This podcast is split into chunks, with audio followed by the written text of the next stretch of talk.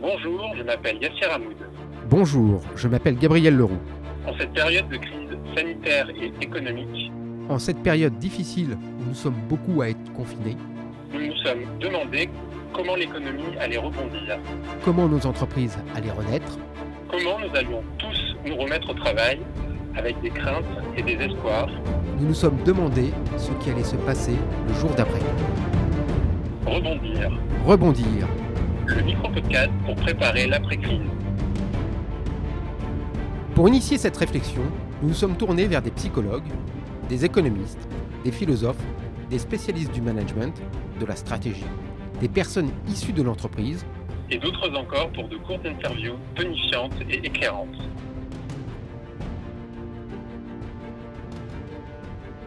Pour ce quatrième numéro de Rebondir, c'est Denis Maillard qui a accepté de répondre à nos questions. Philosophe politique de formation, Denis Maillard est le fondateur de Temps commun, un cabinet de conseil en relations sociales. Auteur de plusieurs livres, il vient de publier un texte pour la Fondation Jean Jaurès intitulé L'improbable reconnaissance du back-office de la société. Bonjour Denis Maillard, merci de nous accorder cet entretien. Pour commencer, j'aimerais vous demander en un mot de caractériser la crise actuelle. Le confinement, bien sûr, et aussi la perspective du déconfinement qui est maintenant dans tous les esprits. Si je devais retenir un mot pour euh, caractériser la crise actuelle, comme vous me le demandez, je choisirais euh, paradoxe. Euh, la crise, en effet, est, paradoxale et, fait surgir plutôt un certain nombre de, paradoxes. Le premier, c'est que là où on avait tous en tête que l'économie était euh, structurante dans nos sociétés, qu'elle était dominante, que euh, euh, toutes les décisions qu'on prenait n'étaient qu'à l'aune d'un calcul économique, eh euh, paradoxalement, on s'est aperçu que c'était faux. La santé est plus forte que tout et la santé, si je puis dire, fait mettre un, genou à terre à l'économie. Autre paradoxe, si on se rapproche des entreprises, la question euh, du télétravail.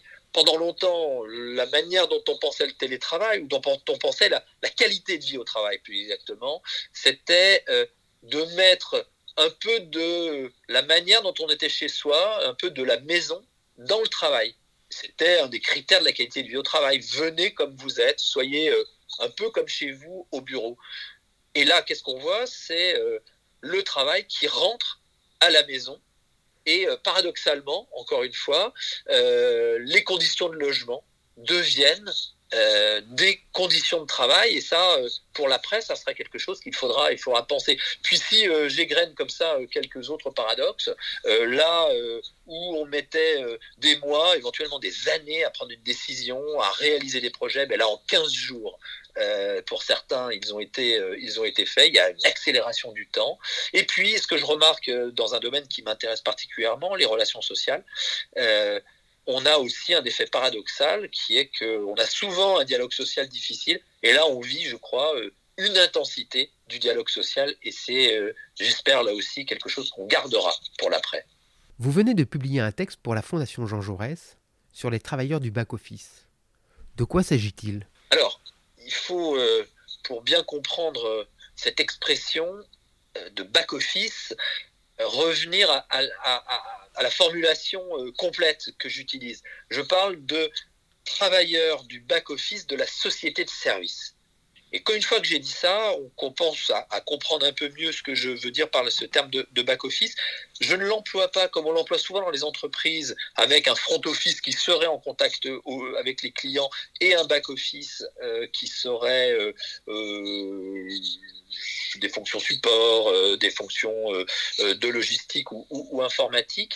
Donc, ce que je veux dire par là, c'est que la société, et la société de service, c'est la société qui a été reconfigurée par euh, 30 ans de globalisation, euh, elle a euh, une infrastructure, la plus souvent cachée, euh, qui est euh, comme un back-office de la société. Et euh, ce back-office de la société, largement invisible, est fait de travailleurs, de travailleurs des services euh, qui sont euh, durant la crise et, pendant la période de confinement, apparu en pleine lumière. Alors bien sûr, ce sont les soignants, mais pas que. C'est un back-office qui est caractérisé par trois composantes. Une infrastructure logistique, ça va des, euh, des marins euh, qui acheminent euh, à travers, à travers les, bateaux un certain nombre de, produits, produits dans, dans, dans, la mondialisation, ceux qui déchargent, ensuite ceux qui, je veux dire, les magasiniers, les caristes, les préparateurs de commandes, mais ensuite les, les transporteurs, euh, les euh, chauffeurs, livreurs, enfin toute cette infrastructure logistique. Ceux-là sont euh, la plupart du temps invisibles. Ensuite, il y a toute l'infrastructure de commerce et de vente. Parce que dans une entreprise ou dans un commerce, enfin dans une entreprise de distribution, on appellera le front office, mais c'est des travailleurs souvent invisibles. C'est la caissière, dont on parle beaucoup actuellement. Je dis caissière parce que c'est des métiers souvent féminin. Euh, et puis, bien sûr, je parlais des soignants à l'instant, toute cette infrastructure euh, du travail domestique et du travail de soins, mais auquel aussi on peut mettre euh, tout ce qui est propreté, gardiennage, sécurité. Tous ces métiers-là sont des métiers qu'on ne remarque pas, mais quand tout le monde rentre chez soi pour être confiné, c'est ceux qui restent, et dont euh, le président de la République a dit qu'ils étaient en première et deuxième ligne, euh, c'est tous ces travailleurs-là qui sont essentiels et qui euh, soutiennent la société. En quoi c'est un back-office? C'est précisément parce qu'ils permettent à ce que la société de service euh, se continue quotidiennement, que la société tienne jour après jour, qu'elle se perdure dans le temps. Et euh, c'est ceux qui vont nous apporter, alors quand je dis nous, euh, je me mets dans le lot, moi qui suis euh, télétravailleur euh, dans le centre de Paris, euh, qui vont nous permettre de bien travailler, de bien vivre, de bien consommer pendant toute la journée, alors qu'on soit en confinement ou dans une journée classique hors, hors crise. Et c'est toute cette infrastructure, ce back-office qui vient soutenir la société de service et qui me permet, moi, de pouvoir choisir mon lieu, mon horaire de travail, mes modalités, mon organisation du travail, grâce à cette infrastructure de service. Pour améliorer le sort de ces travailleurs, plusieurs pistes d'évolution relèvent du pouvoir politique. Mais les entreprises aussi peuvent agir. Que peuvent-elles faire pour mieux reconnaître ces travailleurs modestes? Alors la question qui se pose, c'est effectivement la question de la reconnaissance. On a bien vu pendant la crise, on voit bien actuellement, que euh, tous ces travailleurs du back-office de la société de service, si je reprends l'expression euh, entière, euh, ce sont des personnes qui souvent, là encore, ne choisissent pas leur lieu de travail, ne choisissent pas leurs conditions de travail, ont des faibles rémunérations et sont dans souvent des postures, des postes relativement pénibles et qui sont peu considérés. Donc il y a vraiment un une question de reconnaissance. Et le président de la République, l'une de ses, lors d'une de ses dernières interventions, a bien dit, en rappelant euh, même la, phrase de la Déclaration des droits de l'homme, de l'article 1 de la Déclaration des droits de l'homme, que euh, euh, l'utilité commune voilà, était un, élément extrêmement important. Donc à partir de là, qu'est-ce qu'on fait? Effectivement, il y a des choses qui dépendent du, pouvoir politique, mais il y a des choses qui sont, sont propres aux, entreprises. Je crois que demain, la question qui va se poser à toutes les entreprises qui vont être, je crois, très largement euh, touchées par euh, une crise économique, encore une fois, qu'on a provoquée nous-mêmes hein, pour des impératifs de santé. Et que euh, face à cette crise, les questions de productivité technique, de productivité des hommes vont être relativement limitées et que euh, on a autour de ces métiers-là, autour de la reconnaissance de ces métiers-là, des gisements de ce que j'appellerais une productivité relationnelle, parce que ces métiers sont pour beaucoup des métiers qui, précisément parce qu'ils sont dans un back-office d'une société de service, des métiers qui euh, mettent ces travailleurs en relation avec des clients. Et euh, que jusqu'à aujourd'hui, il y a eu une difficulté à reconnaître non seulement la pénibilité des métiers, parce qu'on a souvent un logiciel euh, issu euh, des Trente Glorieuses et de la société industrielle dans la tête quand on parle de pénibilité, mais surtout de reconnaître les compétences propres au métier du soin, au métier de la vente, et que euh, on a du mal à reconnaître la productivité de ces métiers parce qu'elle est souvent mal mesurable. Et que demain, le chantier des entreprises, ça va être de se tourner vers ces métiers-là, et de regarder comment ils fonctionnent réellement pour prendre en compte, si on veut les reconnaître réellement, euh, euh, leurs conditions de travail pénibles et euh, surtout toutes les compétences qui sont mobilisées à travers l'expérience du métier, à travers l'expérience de la relation avec le client, à travers l'expérience de la relation aux produits euh, qui sont distribués, qui sont vendus, qui sont fournis. Et que là, on a vraiment des, gisements de reconnaissance. Parce que je crois encore une fois que la reconnaissance monétaire, elle va avoir lieu sans doute dans l'hôpital, sans doute dans les secteurs euh, sanitaires et, dans le secteur sanitaire et social. Par exemple, je pense aux, aux EHPAD.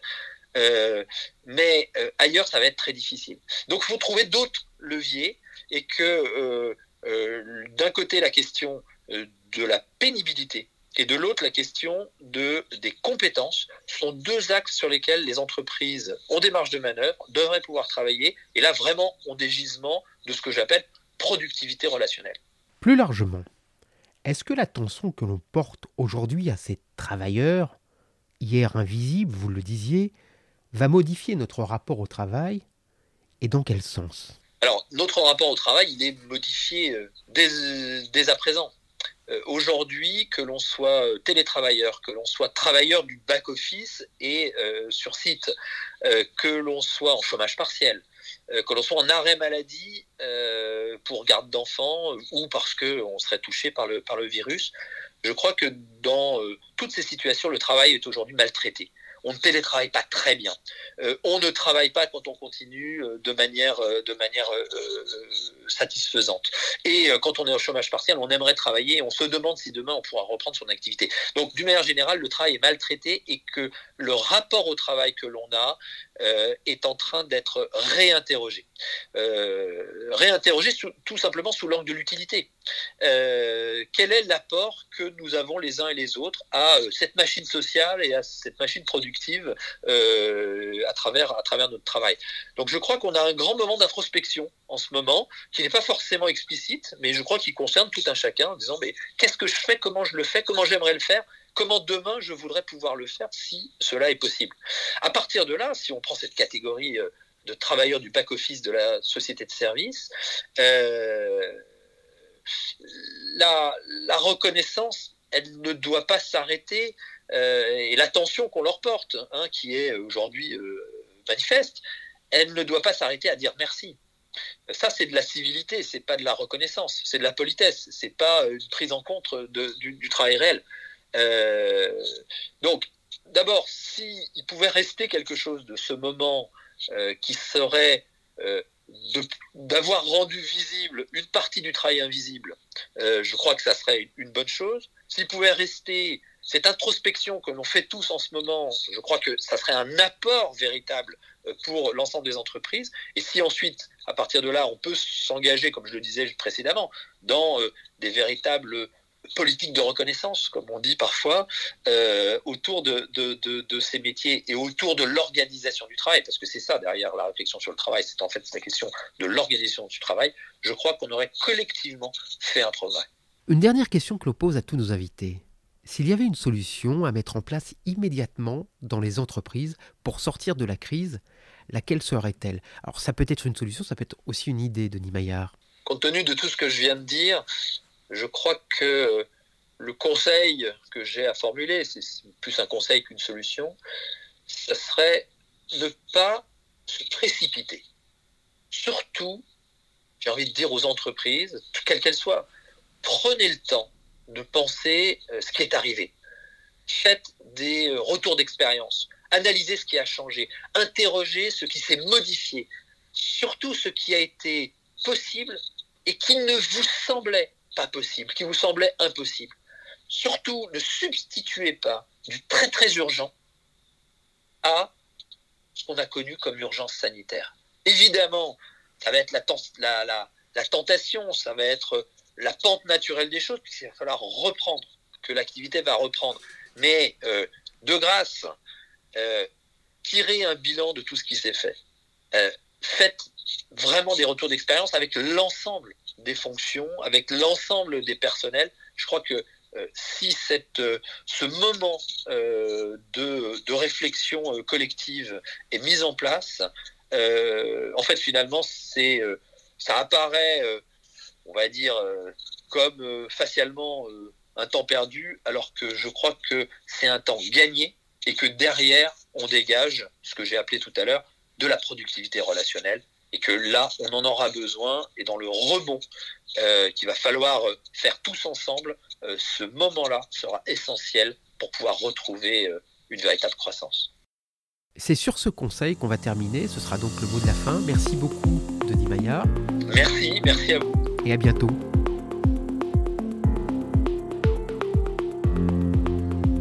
Cette interview a été enregistrée par téléphone. Merci d'avoir écouté Rebondir, le podcast de l'après-crise. S'il vous a plu, laissez un commentaire 5 étoiles sur Apple Podcast. À bientôt pour un nouvel épisode avec un nouvel invité.